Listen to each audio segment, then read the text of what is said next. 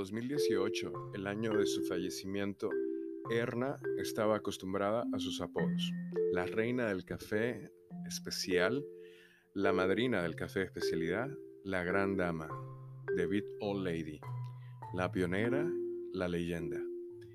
Erna falleció a la edad de 96 años. Se llevó una alegría contagiosa y una carcajada grande y muy elegante, que nos decía a todos que todo era tonto y sagrado al mismo tiempo.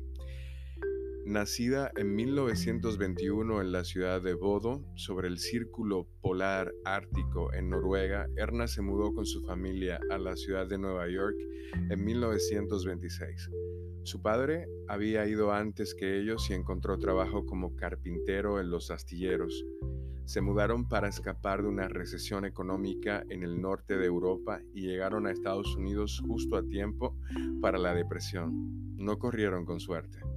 Pasó su infancia en Brooklyn y en Queens. Nunca había visto una manzana hasta que llegó a Estados Unidos. Ella dijo que su familia vivía entre inmigrantes italianos y que nunca habían visto salsa roja hasta que llegaron a Estados Unidos.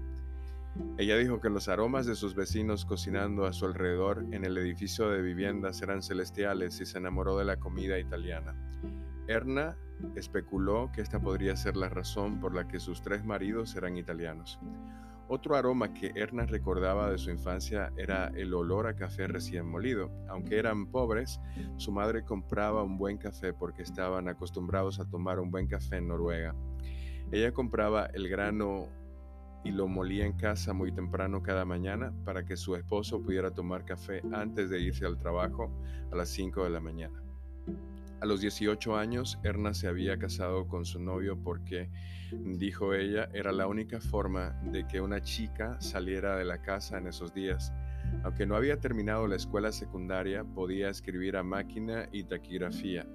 El día después de su boda, tomó un trabajo en un banco y comenzó su primera carrera. 30 años como secretaria de una serie de empresas. Dijo que disfrutaba el trabajo, le gustaba escribir y la taquigrafía, pero detestaba absolutamente tener que escribir con una grabadora de dictados y odiaba la forma en que se trataba a las mujeres en el lugar del trabajo en esa época. En la década de 1950 se mudó a San Francisco y trabajó como secretaria en el bufete de abogados durante varios años antes de comenzar a trabajar en la American Molasses Company, donde fue secretaria del vicepresidente del café. Aunque el trabajo le interesaba y estaba intrigada por el proceso de catar el café, no había nada interesante en el café en sí.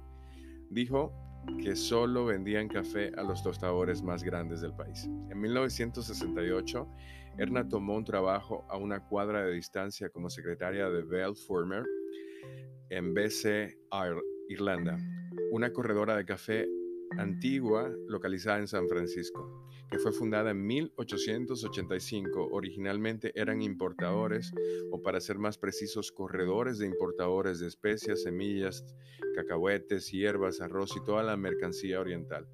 El título del trabajo era asistente ejecutiva, no se usaba realmente en ese entonces, pero estaba claro que las habilidades de Erna la habían llevado más allá de cualquier definición de secretaria.